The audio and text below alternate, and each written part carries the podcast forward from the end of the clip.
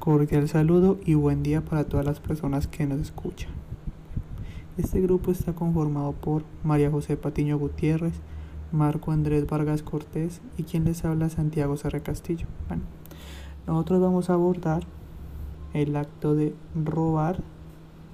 Es moralmente incorrecto de manera absoluta o en qué circunstancias precisas no sería incorrecto y por qué. Nosotros vamos a hacer una eh, retroalimentación desde los siguientes autores, como lo que serían San Agustín, Pedro Abelardo y Santo Tomás de Aquino. Voy a empezar yo con lo que sería el pensamiento de Santo Tomás y su reflejo frente a este, este acto.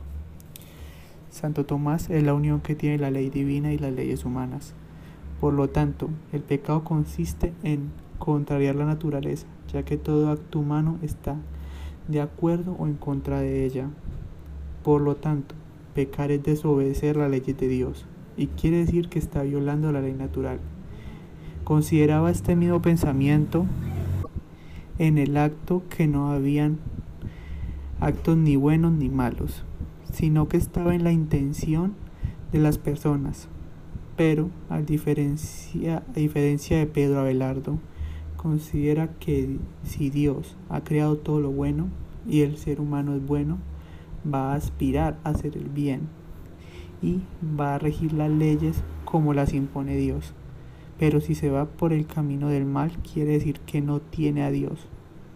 Por lo tanto, si esta persona roba con buenas intenciones, si es considerado como una persona mala, pecadora, que está con ausencia de Dios. La ley natural para Santo Tomás es la unión que tiene la ley divina y las leyes humanas. Por lo tanto, el pecado consiste en contrariar la naturaleza, ya que todo acto humano está de acuerdo o en contra de ella. Por lo tanto, pecar es desobedecer las leyes de Dios y quiere decir que está violando la ley natural.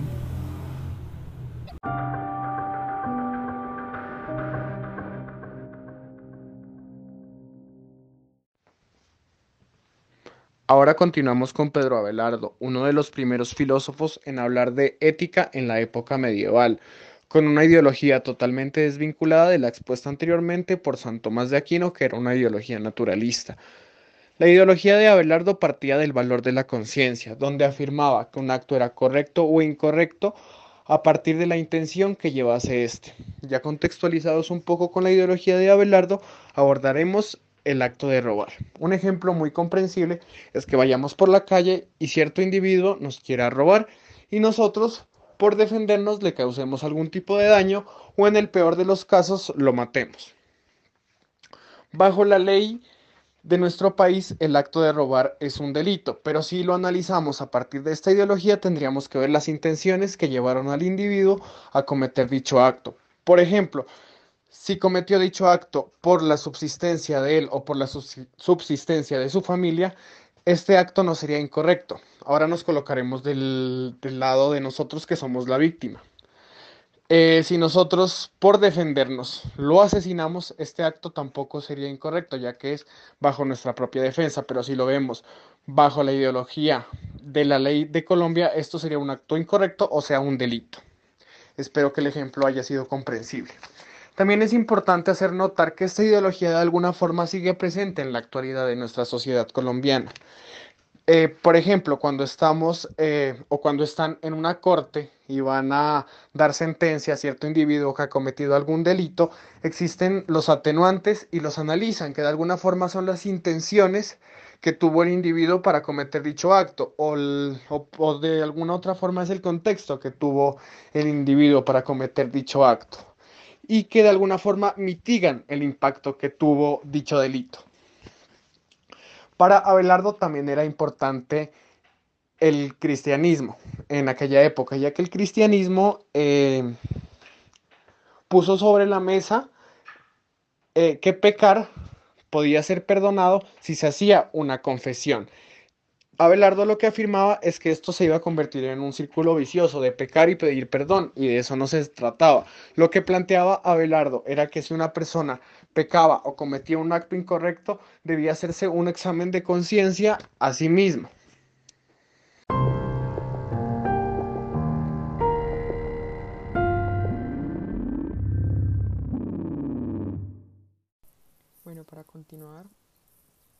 En cuanto a San Agustín de Hipona, uno de los exponentes de la ética medieval, primera gran figura de la teología cristiana, quien plantea la lucha entre el bien y el mal, y comparándolo con la, con la acción de, de robar, más precisamente en cuanto a, a la corrupción estatal.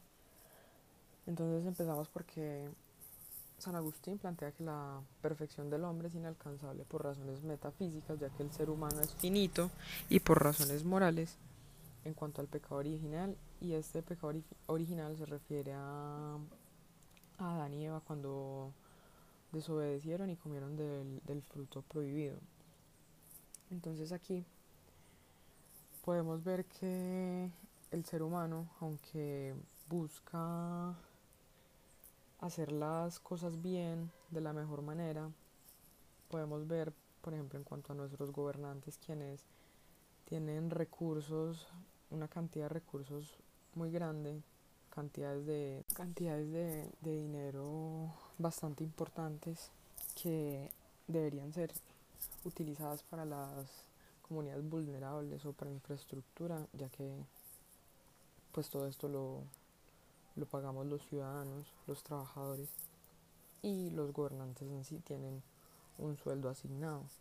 Pero esto, si en, estos casos se puede ver reflejada la, la, avaricia y la codicia del ser humano por, por siempre tener un poco más de que nunca estamos satisfechos con, con nada. Y entonces en este caso pues aunque no sean grandes cantidades de dinero las que, las que se pierden para, para invertir en las, en las ciudades o en su comunidad, pues al fin y al cabo esto es robar y no, no está bien hecho porque así sea pocas cantidades de dinero que se pierden son cantidades de dinero que podrían ayudar para pequeñas cosas y para lograr un mejor desarrollo en, en la comunidad o en un país. Por lo que entonces, eh, pues esto no está bien visto desde el punto de vista de San Agustín.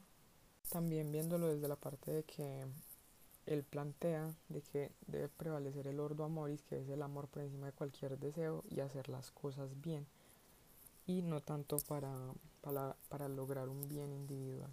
Muchas gracias por la atención, espero que sea muy placentero de escuchar este podcast y hasta la próxima.